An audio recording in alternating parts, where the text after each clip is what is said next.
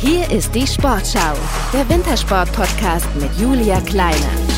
Eine neue Woche, eine neue Folge eures Lieblingspodcasts. Der Sportschau Wintersport Podcast ist wieder für euch am Start und mit dabei Sebastian Holzmann, Slalom-Spezialist beim Deutschen Skiverband. Schön, dass du da bist. Hallo, Servus, freut mich. Sibi, wir gehen auch äh, mal direkt in die Vollen, denn nach dem Olympiawinter folgt ja in dieser Saison der WM-Winter. Die 47. Ski-WM in Courchevel und Meribel steht vor der Tür. Am 6. Februar geht es ja los bis zum 19. Februar. Und deshalb haben wir uns gedacht, dass wir hier im Podcast mit dir zusammen so ein lustiges Favoritenraten veranstalten. Das heißt, ich nenne dir die Disziplin, dann zwei Namen und du musst dich dann für einen davon entscheiden. Äh, also welche Fahrerin oder welcher Fahrer Favoritin oder Favorit auf Gold ist. Du kannst natürlich noch einen weiteren Namen mit in die Runde werfen, das ist überhaupt kein Problem. Ähm, wir notieren dann deine Tipps und am Ende des Interviews überlegen wir uns dann noch einen angemessenen Wetteinsatz. Wie du weißt, übertragen wir unter anderem hier in der ARD ja die alpine Skiweltmeisterschaften. Unserem Auge entgeht also nichts. Bist Jawohl. du bereit? Ich bin bereit. Dann würde ich sagen, Ladies first. Ähm, okay. Ähm, wer sind die Favoriten auf Gold bei der Ski-WM bei den Frauen? Ich sag mal Slalom, Michaela Schifrin oder Petra Flova? Schifrin, da gehe ich mit Schifrin. Ganz klar, ne? Mhm. Obwohl sie bei der WM in äh, Cortina d'Ampezzo war sie ja Dritte 2021, aber momentan Gesamtweltcup Führende. Ich glaube, da kommt nichts an ihr vorbei. Ja, glaube ich auch. Also auch nach Olympia, wo es ja nicht so lief bei ihr, aber ich glaube, jetzt hat sie sich wieder gefangen, ist da mit dem Kilde so glücklich und es läuft wieder, dann, dann wird sie da auch schnell sein. Meinst du, wenn das Privatleben läuft, dann läuft es auch auf der Piste? Ja, doch, gehe ich davon aus. Okay. Machen wir weiter. Riesenslalom. Katharina Liensberger oder Marta Bassino? Da bin ich bei der Martha. Genau, die führt ja momentan auch den Riesenslalom-Weltcup an. Genau, ja. Ich glaube, fünf Podien äh, bei sechs Rennen, das, äh, da spricht schon viel für die Martha. Was sagst du zu ähm, Frederica Brignone oder Tessa Worley? Könnten die auch noch was reißen? Ja, definitiv. Also generell bei den Großereignissen äh, sind dann, äh, ja, sage ich mal, bei den Damen auch fünf, sechs, sieben Mädels heiß fürs Podium und nicht nur ein, zwei eben ja, die besten drei, was jetzt gerade im Gesamtweltcup vorne sind in der Disziplin, aber äh, es ist auf jeden Fall spannend. Du hast es gerade so ein bisschen angesprochen, ähm, diese Großveranstaltung, herrschen da nochmal so ganz eigene Gesetze oder wie, wie ist der Vergleich zum, zum Weltcup? Ich würde sagen, ja, weil das ist dann punktuell ähm, das große Ereignis, das eine Rennen in der einen Disziplin für die jeweiligen Athleten ähm, ist, wo man einfach ja, mehr riskiert, wo man über die 100 Prozent rausgeht und das Hop- oder Top-Ding so ein bisschen im Kopf hat. Und wenn dann ähm, einer aufgeht, oder dann in dem Fall zwei Durchgänge aufgehen, dann sind auf einmal äh, sehr viele sehr schnell. Du warst ja ähm, 2021 auch mit dabei im Slalom. Ähm, wie bist du diesen Wettbewerb angegangen, die WM? Hast du noch mal irgendwas verändert? Hast du irgendwelche Rituale oder wie sieht das aus? Mm, für mich war es das erste große Ereignis. Also ich bin JWM natürlich schon gefahren, ähm, aber es war meine erste WM. Und äh, ich bin da ganz locker rangegangen mit einer sehr, sehr guten Vorbereitung im Training, war da auch schnell, war da auch fit und dann bin ich schon auch mit dem Gedanken Hop oder Top angegangen. Also ich habe richtig riskiert im Parallel sowie auch Slalom und äh, leider hat es beides mal äh, nicht gereicht, beziehungsweise ich bin bei beiden ähm, Events dann ausgeschieden. Beim Slalom habe ich eingefädelt. Sehr gute Zwischenzeit. Ja. Jetzt dranbleiben, nicht so lange auf dem Ski stehen. Nein, nein, ein Fädler. So schnell ist es vorbei. Ja, ja. Und äh, beim Parallel hat es mich zerlegt. Ist Gott sei Dank nichts passiert. Aber ähm, bis dahin, wo ich gefahren bin, war ich ziemlich schnell. Auf deine Geschichte werden wir später nochmal eingehen. Danach hattest du ja auch eine verletzungsbedingte Pause. Darüber werden wir auch nochmal später äh, sprechen. Mhm. Kommen wir nochmal ganz kurz zurück zu den Tipps. Super G. Sophia Gotcha oder Lara Gut Berami? Ja, das ist ganz schwierig. Ähm, aber ich gehe da, da gehe ich auch mit Italien, mit der Gotcha. Das ist wieder Gotcha-Style. Die fliegt hier.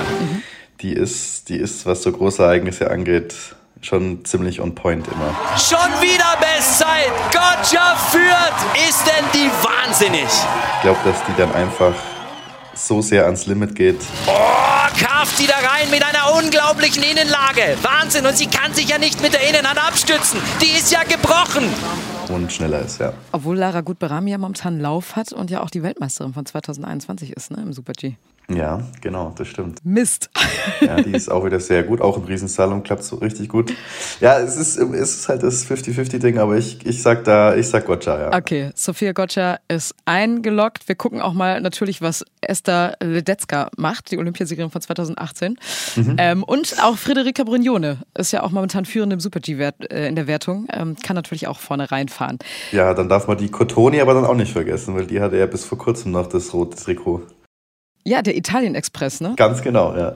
Der ist immer auf der Rechnung. Gehen wir weiter. Abfahrt. Auch wieder. Sophia Goggia oder Lara Gutberami. Es doppelt sich. Ja. Komm, dann machen wir jetzt Schweiz. Dann haben wir, dann haben wir beides drin. Okay. Obwohl es ja auch noch die Corinne Suter gäbe, ne? Von der Schweiz. Ja, und natürlich Kira Weidle. Die ist sehr eng, sehr frech reingefahren. Fast eine halbe Sekunde schneller als Ortlieb. Aber sie lässt heute so richtig krachen. 100 km/h beim Sprung, meine Güte. Schräg in der Luft. Das muss jetzt grün aufleuchten für Kira Weidle. So ist es. Bestzeit. Kira Weidle, die Vize-Weltmeisterin. Richtig, ja. Ja, aber wir loggen jetzt erstmal ein Lara Gutberami. Ja. Gut. Perfekt. Dann alpine Kombination. Da haben wir Michaela Schifrin oder Petra Fulova. Mm, da sage ich Schifrin. Da sage ich auch wieder Schifrin. Also meinst du, sie kann äh, nach 2021 nochmal den Titel holen? Ja. Okay. Ja, mittlerweile auch 82 Weltcupsiege, ist gleichgezogen mit Lindsey Vonn. Ähm, ja, da kann man, glaube ich, den Hut vorziehen. Also wie, wie ist das denn, wenn man sowas dann hört für dich? Ja, das ist äh, einfach außergewöhnlich Jahrhunderttalent und ähm, sie ist ja auch noch jung und ich bin mir sicher, dass dass das schon bis zum Ende ihrer Karriere Richtung 100 Weltcupsiege gehen kann. Das definitiv, das hat sie ganz leicht im Kreuz und das wäre natürlich phänomenal. Also meinst du, das könnte, könnte so eine Fahrerin werden, die einen Weltrekord für die Ewigkeit aufstellt? Also quasi so unbeatable? Ja, das glaube ich, weil sie, sie kann in allen Disziplinen Podium fahren und in zwei Disziplinen, beziehungsweise mit der Kombination ist sie ähm, mit Slalom und Riesenslalom absolute Weltspitze und die Konstant, Konstanz hat sie. Und ja, wenn die da weiter jetzt in den Lauf kommt und zu alter Stärke wieder zurückfindet, wie vor, vor drei Jahren oder vier Jahren, dann glaube ich, äh, kann, kann die so einen Rekord aufstellen, definitiv. Ja, damals der schwere Schicksalsschlag. Der Vater ist ja verstorben. Genau, ähm, das hat sie so ein bisschen aus der Bahn geworfen. Ähm, aber wir haben ja gerade schon festgestellt, wenn es privat läuft, dann läuft es auch auf der Piste. Ähm, kommen wir zum Parallelrennen. Marta Bassino oder Katharina Liensberger? Schwierig. Parallel kann alles passieren einfach. Ein kleiner Fehler und du bist komplett raus. Da kannst auch nichts mehr gut machen. Ähm, ich glaube, Marta war in Cortina auch auf dem Podium oder hat sie sogar gewonnen? Ja, sogar beide zusammen. Zeitgleich. Ach, stimmt, genau, das war das. Weltmeisterin geworden. Stimmt das, ja. ja. Ähm, Vielleicht werden sie ja diesmal die Medaillen nicht mehr teilen, man weiß es nicht. ja, man weiß es nicht. Nee, aber da sage ich auch, äh, Martha, die ist aktuell einfach deutlich, deutlich besser drauf, deutlich besser in Schuss, ja. Okay. Gut, gehen wir weiter zu den Herren. Slalom. Henrik Christoffersen oder Lukas Braten? Lukas Braten. Warum? Ähm, ja, ich glaube in dem Fall beim Norweger Duell würde ich es ihm mehr gönnen einfach. Okay. Gibt es da irgendwelche Insider? Willst du sie raushauen?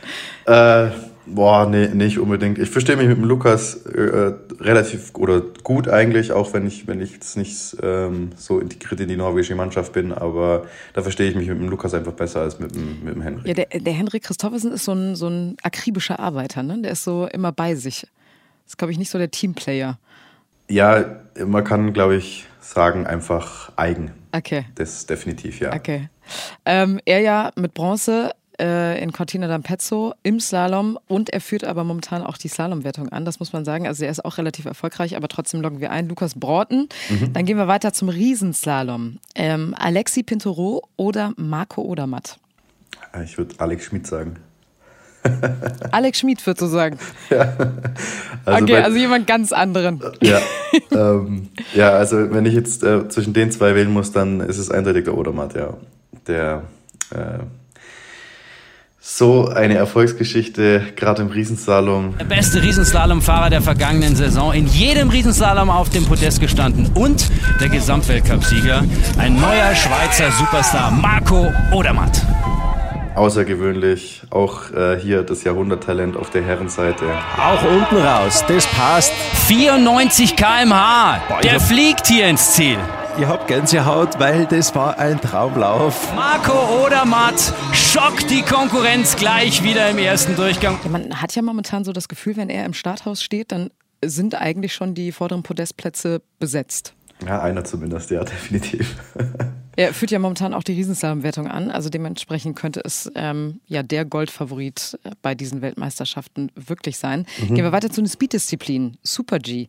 Vincent Kriechmeier oder Marco Odermatt. Da gehe ich auch mit Marco. Der führt nämlich auch gerade die Super-G-Wertung. ja, richtig. Ja. Was traust du dem Vincent zu? Ja, der hat auf jeden Fall auch. Also auch Podest oder dann? Ja, definitiv. Also das hat er, das hat er ganz leicht im Kreuz. Und ich glaube auch, dass, also er ist ja noch nicht ganz so in Fahrt kommen wie jetzt die letzten Jahre. Aber ich glaube, dass der dann äh, zur WM hin schon wieder auf, auf Top-Niveau ist und dann einfach auch überraschen kann. Das ist ja, das ist ja genauso wie Matthias Meyer, der jetzt zurückgetreten ist in Bormio, überraschenderweise. Ist Vincent Kriechmeier ja auch einer für die Großereignisse. Der war ja auch bei den Olympischen Spielen immer vorne mit dabei und auch bei den Weltmeisterschaften. Mhm. Also wenn er im Weltcup nichts gerissen hat, dann aber bei den Weltmeisterschaften. Ja, äh, ich glaube. Und ist ja auch Weltmeister 2021 geworden. Genau, das, das auch. Aber ich glaube, also nicht gerissen, glaube ich. das unter der Saison im, im Speed da konstant Top 10 zu fahren, das ist schon äh, einfach außergewöhnlich gut. Und dann noch, äh, ähm, wie du auch gesagt hast, bei den Großereignissen dann noch Medaillen zu machen, das immer auf den Punkt zu bringen, das, das ist schon Talent und äh, ja, da, da müssen wir uns überraschen lassen, aber ich gehe geh trotzdem mit Marco. Okay, ist eingeloggt. Dann haben wir noch die Abfahrt. Dominik Paris oder Alexander Amott Kilde? Ja, da, da muss ich auch einen Kilde nehmen, da muss ich auch bei Norwegen sein. Paris ist dieses Jahr hat noch gar nicht so überzeugen können im, in, in den, also im Vergleich zu den, den letzten Jahren, was er, was er abgerissen hat oder abgeliefert hat. Mein Kitzbühel äh, gefällt mir immer sehr, da bin ich jetzt gespannt, was er macht. Mhm. Dann wäre er auch zur WM hin wieder in Topform. Aber ich glaube, das macht der Kälte. Ist denn, also würdest du sagen, dass Kitzbühel so eine Bewerbung für die Weltmeisterschaften ist, dass man schon mal so ein bisschen absehen kann, wie es dann wird? Mhm.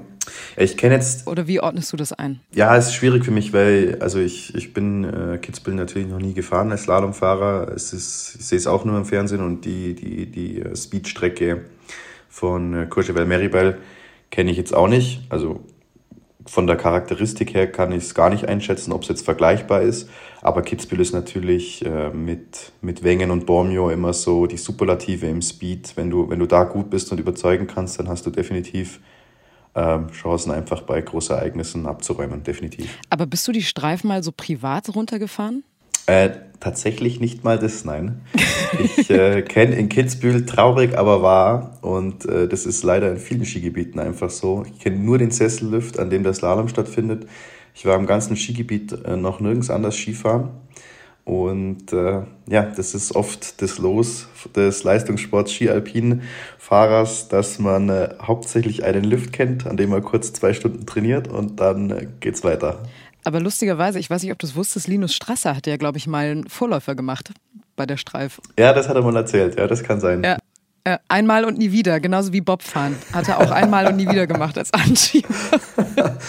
Ja, das ist eine, wenn man die Möglichkeit bekommt, sowas zu machen, ähm, dann sollte man das auch nutzen, weil das ist außergewöhnlich. Eine Speedstrecke überhaupt, was das für ein Aufwand ist, so eine lange Strecke, so eine schwierige Strecke abzustecken und dann für sich selber alleine drauf fahren zu können. Wenn man die Chance kriegt, dann sollte man das machen. Das ist, wird, wird jeder nehmen, glaube ich, ja. Vor allem gerade bei den momentanen Schneebedingungen, ne? Es ist ja auch nicht so einfach. Das kommt jetzt aktuell dazu. Man muss ja nehmen, was kommt ja, mittlerweile. Ist richtig. Ja.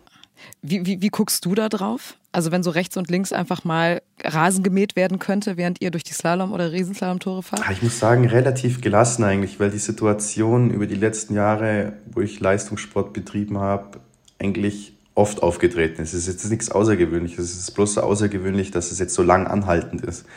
Und ich habe dann auch zum Beispiel, mein, mein, mein Opa, der ist jetzt äh, 87 Jahre, der, der wohnt eigentlich in einem ziemlich schneesicheren Ort bei uns im Allgäu in Balderschwang und hat erzählt, dass über die letzten 65 Jahre mehr grüne Weihnachten als weiße Weihnachten waren. Mhm. Und der Ort liegt auch über 1000 Höhenmeter. Und es ist dann schon interessant, dass so in der Vergangenheit sowas auch schon öfter einfach vorkommen ist, nur halt jetzt außergewöhnlich lang. Aber ich, ich glaube, jetzt, jetzt kommt dann langsam der Wintereinbruch und dann, dann schaut es wieder ganz normal aus. Also ich musste heute Morgen kratzen. Das war nicht so schön im Dunkeln. Ah, ja. Naja, kommen wir, kommen wir wieder zurück äh, zu unseren Tipps. Die dürfen wir ja nicht aus den Augen verlassen. Ähm, ja. Alpine Kombination. Alexi Pinturo oder Loic Meillard? Ah, das ist schwierig. Das ist sehr schwierig. Loic ist gerade sensationell im Speed auch unterwegs und jetzt zuletzt in Wengen bei einem extrem schwierigen Rennen ein Podium gemacht, wo man sagen musste, die Top 5 aus dem ersten Durchgang sensationell auch im zweiten Durchgang fahren. Und dann gehe ich mit dem Leuk, weil der aktuell einen Tick besser drauf ist. Der ist ja gerade, ich glaube, im Slalom-Weltcup ist der Fünfter und im Riesenslalom-Weltcup ist der Vierter, also auch vorne mit dabei. Mhm, mh. Loggen wir ein. Und im Super-G auch zwei sehr, sehr geile Ergebnisse gemacht, muss man so sagen. Auf schwierigen Bedingungen Bormio und Wengen. Okay, wir loggen die Schweiz ein. Wunderbar. Yes. Dann die Parallelrennen. Mathieu Fèvre oder Linus Strasser? Linus. Er ist gut dabei, Linus Strasser. Jawohl, das passt, das passt. Das müsste. Gut, Übergang gut und Noel schnell und Strasser Jawohl. schneller. Eindeutig Ganz Linus. klar. Ich, eindeutig. Ich, ich, ich kenne Linus äh, zu gut, zu lang. Dem gefällt auch das Parallel. Der ist sehr schnell im Start, flink, äh, schnellkräftig. Und der Mathieu hat nach wie vor ein bisschen Probleme mit dem Material, kommt, kommt da gar nicht so zurecht. Und dann, dann ist der Linus da mein Favorit, auf jeden Fall. Also glaubst du, Mathieu kann seinen Titel nicht verteidigen aus 21? Nein. Ja, das ist generell im Parallel schon immer eine Lotterie. Ich hoffe, dass sie es auf jeden Fall mal besser hinbekommen wie in Cortina, dass sie einfach einen Hang haben, der gerade ist. Und dann müssen einfach die Bedingungen mitspielen, dass, dass die Verhältnisse im Blau und Rot, roten Kurs recht gleich sind. Aber in dem, de, dem Duell de, eindeutig Linus. Genau, du sprichst ja gerade was an. Ich glaube, der rote Kurs war es, ne? Ich, das weiß ich nicht mehr. Der so ein paar Schwierigkeiten gemacht der hat. Der von unten gesehen linke war es auf jeden Fall. Ja. Also welche Farbe klären wir dann? ja, genau. Das Problem war, dass einfach ein langer Zug äh, auch eingebaut worden ist, was jetzt grundsätzlich kein Problem war, gewesen wäre. Aber der Hang halt genau an der Stelle auch noch minimal weghing.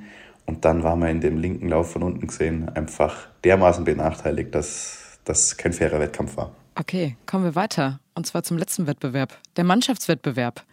Norwegen oder die Schweiz? Da muss ich, ah, oh, das ist schwierig. Aber ich sage Norwegen, ähm, weil sie nochmal ein bisschen besseres äh, so Teamverhältnis haben. Die sind einfach ein bisschen enger und dann, dann harmoniert das vielleicht besser und dann, dann gewinnt, gewinnt Norwegen. Was traust du dem deutschen Team zu? Ah, auch wieder die Medaille, auf jeden Fall. Okay, und dann hoffentlich Gold. Ja, das wäre natürlich am schönsten.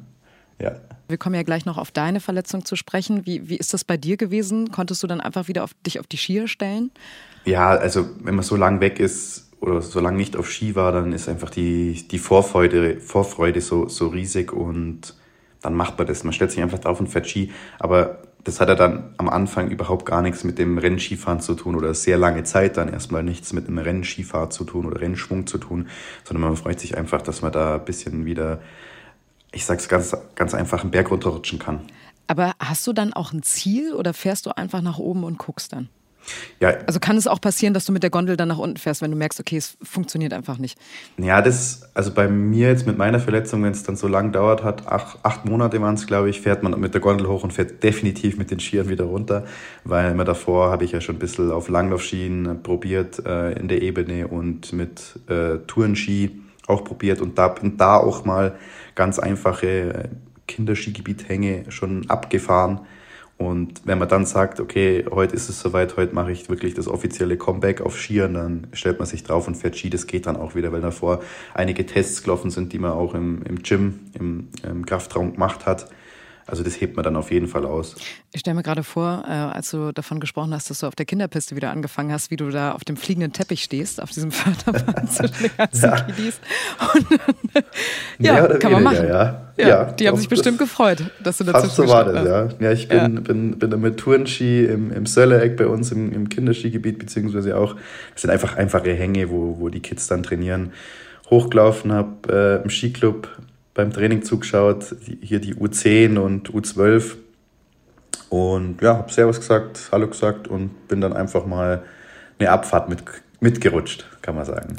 Aber wenn man, wenn man diese Kiddies nochmal so sieht, die haben ja nochmal so einen ganz anderen Spaß in den Backen. Ne? Die, die fallen ja auch nicht tief. Also sie rasen ja durch die Gegend und fallen auch nicht tief und machen einfach ja. Kopf aus und gib ihm.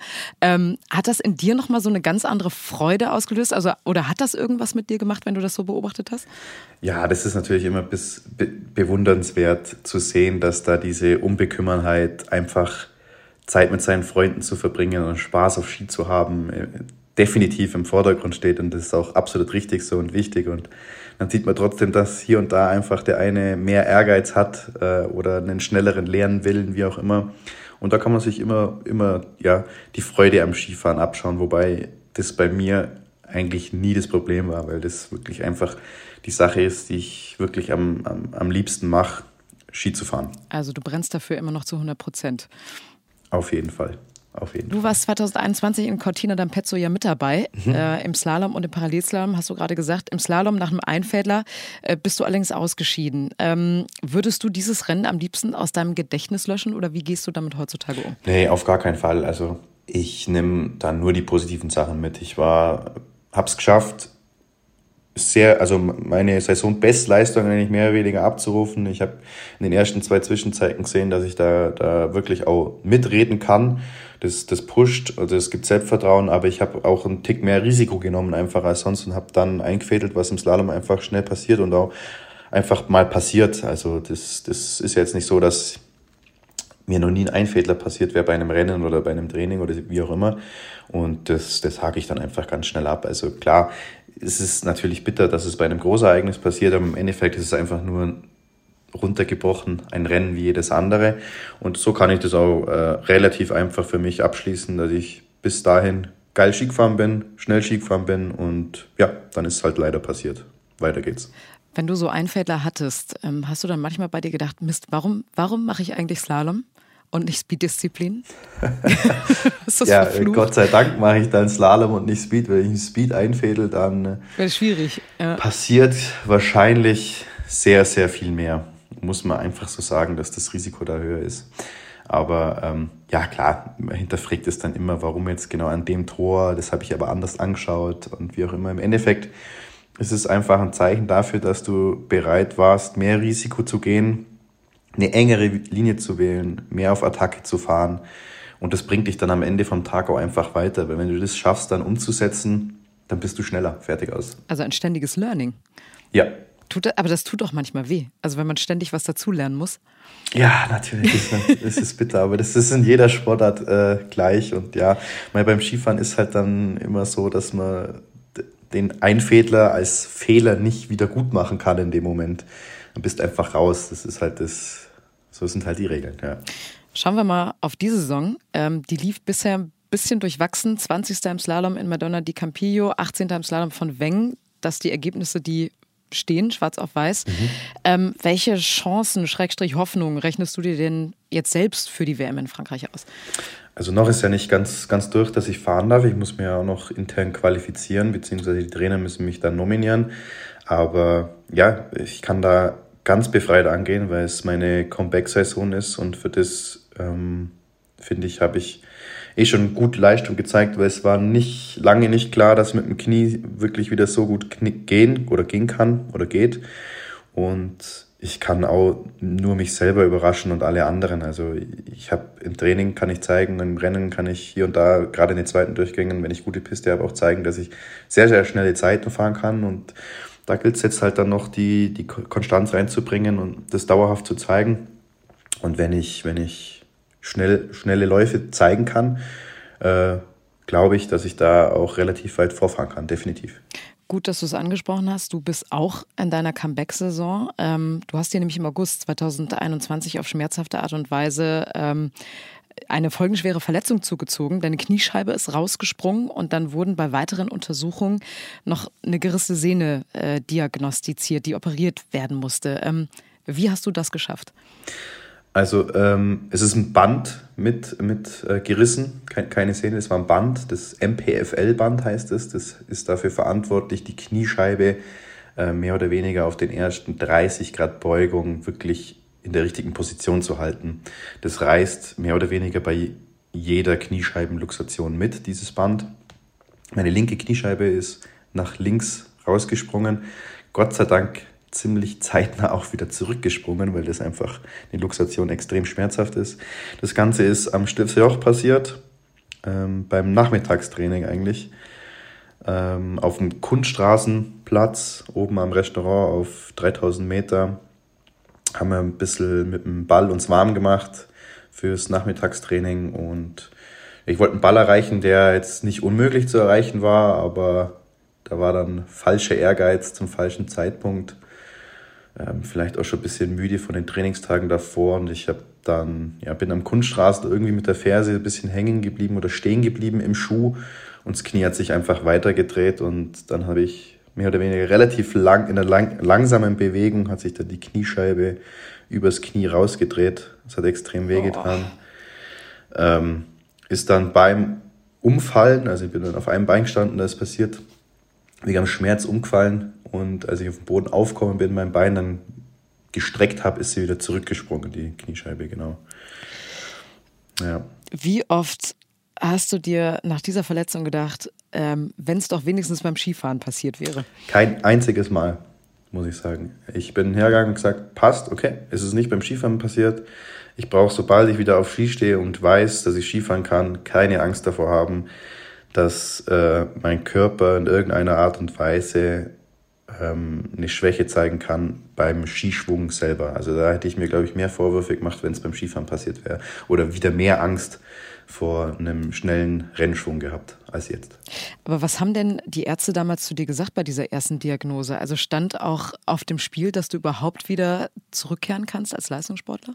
Mm, nee, das eigentlich nicht. Also eine Kniescheibenluxation ist so, wie es mir passiert ist, wirklich eine klassische Fußballerverletzung, kann man sagen. Und was heißt klassisch? Es passiert natürlich auch relativ selten, ist schon ein ähm, bisschen was Außergewöhnlicheres, aber ähm, das stand jetzt nie in Frage. Die Frage war bloß, wie lange tut es weh und wie lange braucht dann im Endeffekt, weil das war dann das Schlimme, mir ist ein ziemlich großes Stück Knorpel unter der Kniescheibe rausgeplatzt wie lange braucht dieses Stück, das man dann wieder eingesetzt hat mit der Knorpeltransplantation, ähm, von der Fläche her, glaube ich, 1,2 auf, also 1,2 Zentimeter auf 8 oder 9 Millimeter Größe, fast wie ein Euro-Stück eigentlich. Wie lange braucht es auszuhärten und wieder Druckstand zu halten, genau in den Winkeln, die man eben beim Skifahren hat. Und da haben die Ärzte dann gesagt, dass das eben bis zu zwei oder drei Jahre dauern kann, bis man da wirklich dementsprechend wieder äh, ja, keinen bis kaum Schmerz mehr bei diesen Bewegungen hat. Und das war eigentlich das Üble an der Diagnose. Genau. Okay, wer hat dir also ich kann mir vorstellen, dass man dann erstmal in so ein kleines Loch reinfällt und sich dann viele Fragen stellt und auch nicht so richtig weiß, Okay, wie, wie geht es jetzt eigentlich hier weiter mit mir? Du hast ja gerade gesagt, du brennst zu 100 Prozent, zu 1000 Prozent für deinen Sport. Du willst das ähm, auch alles machen ja. und stehst da komplett dahinter. Ähm, wer hat dich da aus diesem Loch rausgeholt? Hm. Ich glaube, in, in allererster Linie ist mir das immer, immer selber. Also alles andere, alle anderen Komponenten, Freundinnen, Freunde, Familie können nur ein Stück weit unterstützen, aber man muss dann selber zu dem Punkt kommen, sich da wieder rauszukämpfen. Und das ist das Schwierige. Wobei ich sagen muss, nach so ja, knapp zwei Monaten war eigentlich so das Tief bei mir auch vorbei. Dann war ich schon wieder motiviert zu trainieren und mein Comeback so weit einzuleiten, dass ich dann auch ein Ziel hatte. Die Diagnose war dann, wenn alles gut verläuft, könnte man im März den ersten Skitag machen. Ich habe im März Geburtstag am 22.03. Das war dann für mich direkt dann der Fixpunkt. Bis dahin will ich das wieder schaffen. Und was auch ein Riesenvorteil war, also Riesenvorteil in Anführungsstrichen, weil es natürlich auch extrem bitter war, war mein guter Freund und Teamkollege aus dem Speedteam, Schmied Manuel, hat sich am Tag meiner Operation verletzt und ist dann zu mir ins Krankenhaus gekommen und wir konnten die komplette Reha zusammen durchgehen und das hat sehr geholfen, muss ich sagen. Zum einen, da der Manu leider das kennt, er war oft verletzt, hat schon viele Comebacks machen müssen und ja, wenn man das Ganze mit einem Freund durchlebt, ähm, war es emotional und so kämpferisch eine eine ganz andere Sache, wie wenn man da ganz alleine durch muss. Wie ihr beide auf dem, auf dem Sofa hockt und dann, ja. glaube ich, Playstation spielt. ganz genau. Be beide die Knie in einer Orthese drin. Ja. Ähm, würdest du denn sagen, dass du jetzt bewusster mit deiner Gesundheit umgehst, also dass du dankbarer dafür bist, gesund zu sein? Mhm. Dankbarer jetzt nicht unbedingt. Ich war da schon immer eher der, der sich da langsam ans Risiko rantastet hat, einfach vom Typ her. Aber ja, bewusster auf jeden Fall. Man geht so einen Trainingstag, so einen Renntag oder so einen Trainingsblock und eine Vorbereitung einfach anders an und lernt dann auch einfach mal diesen einen Tag mehr Pause einzulegen. Das lernt man einfach. Beziehungsweise jetzt mit meinem Knie, muss ich sagen, bin ich dann auch gezwungen, den Tag Pause mehr zu machen. Also äh, ich bin jetzt, wir reden hier, ich kann mittlerweile drei Skitage, also drei Trainingstage oder zwei Trainingstage, einen Renntag am Stück machen und dann muss ich definitiv wieder Pause machen, weil einfach das von der Gesamtbelastung aufs Knie einfach zu viel ist. Und so lernt man dann mit dem Ganzen umzugehen und sich selber so ein Programm zu schnüren. Wie komme ich durch die Saison? Wie komme ich durch die Vorbereitung? Wie geht es denn überhaupt weiter?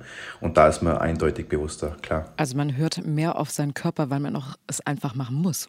Ja, ganz genau. Also der Körper sagt einem dann schon, pass mal auf, du.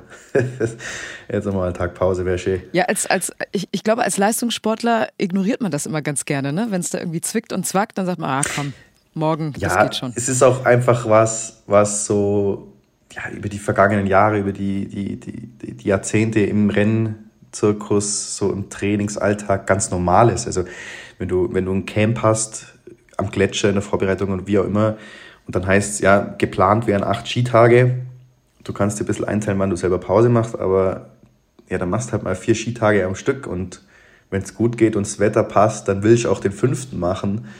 Und dann zwickt hier und dann hast du schon Muskelkater oder der Rücken ist schon, zwickt hier ein bisschen, aber es geht halt einfach. Und ja, wenn man dann mal so eine Verletzung hat, sagt man einfach, du pass auf, es macht keinen Sinn. Ich brauche diesen Tag Pause und dann geht es erst weiter und das nimmt man einfach mehr wahr. Wie sehen denn deine weiteren Pläne für die Zukunft aus? Also was hast du dir vorgenommen? Äh, ich möchte auf jeden Fall bis zu den nächsten Olympischen Spielen Skifahren, weil mir die Chance, also ich mir selber ja die Chance genommen habe, mich überhaupt dafür für die letzten zu qualifizieren, ähm, weil ich schon Anfang der Saison komplett raus war. Und das ist äh, auf jeden Fall ein Lebenstraum. Und ja, dann habe ich natürlich so kurzfristigere Zwischenziele. Unter anderem jetzt ich im Slalom endlich mal zu etablieren in den Top 30 und dann auch den Schritt weiter vor ähm, zu machen Richtung Top 15. Und ja, das ist ein hartes Stück Arbeit. Ich weiß das auch mit der jetzigen, jetzigen Situation vom, vom Knie und vom Körper her, aber ich, ich weiß oder ich bin mir sehr bewusst, dass ich das schaffen kann eigentlich. Und vielleicht bist du bei der WM ja auch eine Wundertüte, wenn du dabei bist. Man weiß es nicht. Das wäre am allerschönsten. Alles ist ja. möglich. Genau. Dream Big. Ähm, weil mir das gerade selber so aufgefallen ist, nach dem Rennen werden euch ja immer die gleichen Fragen gestellt. Ähm, mhm. Ihr müsst ja sofort dann auch eure Läufe analysieren, egal ob ihr jetzt irgendwie vorne gelandet seid, ausgeschieden seid oder so. Ähm, aber gäbe es denn andere Fragen in so einem Moment, die du besser fändest? Also welche Fragen würdest du gerne mal in so einem Sportinterview hören? Ja, das ist, oh, das ist eine schöne Frage, aber auch schwierige Frage, weil es so situativ ist. Ich meine, oft ähm, durch das, dass dann natürlich alle Fernsehsender oder Journalisten die gleichen Fragen stellen an die Athleten, jetzt wie zuletzt in Wengen, wie fandest du die Piste? Das ist ja ganz offensichtliche Frage. Ähm, aber ja, in dem Fall wäre es vielleicht interessanter gewesen, wie ich zum Beispiel die Kurssetzung vom ersten Durchgang explizit fand.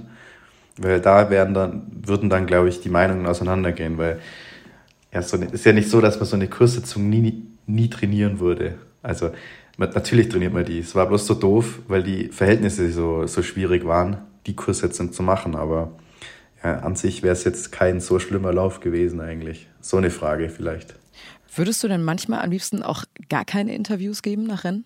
Und dann einfach sagen, so, ich bin da mal weg, tschüss? Ach ja, also bei, wenn es jetzt mal richtig scheiße läuft und man sehr, sehr unzufrieden mit sich selber ist, dann klar, dann gibt es die Situation. Aber ansonsten bin ich jetzt äh, immer einer, der dann äh, ganz normal, auch wenn ich jetzt gerade sauer bin, einfach eine Frage beantworten kann. Okay, du bist also ein kommunikativer Typ. Das ist auch gar nicht mal so schlecht für unseren Wetteinsatz, mhm. den ich dir jetzt einfach mal vorschlagen würde. Oh, ja. Und zwar, wenn du, wenn du weniger als drei Treffer hast von den ähm, Favoritinnen und Favoriten, die du getippt hast. Ja. Also ich habe alles hier fein säuberlich mitgeschrieben.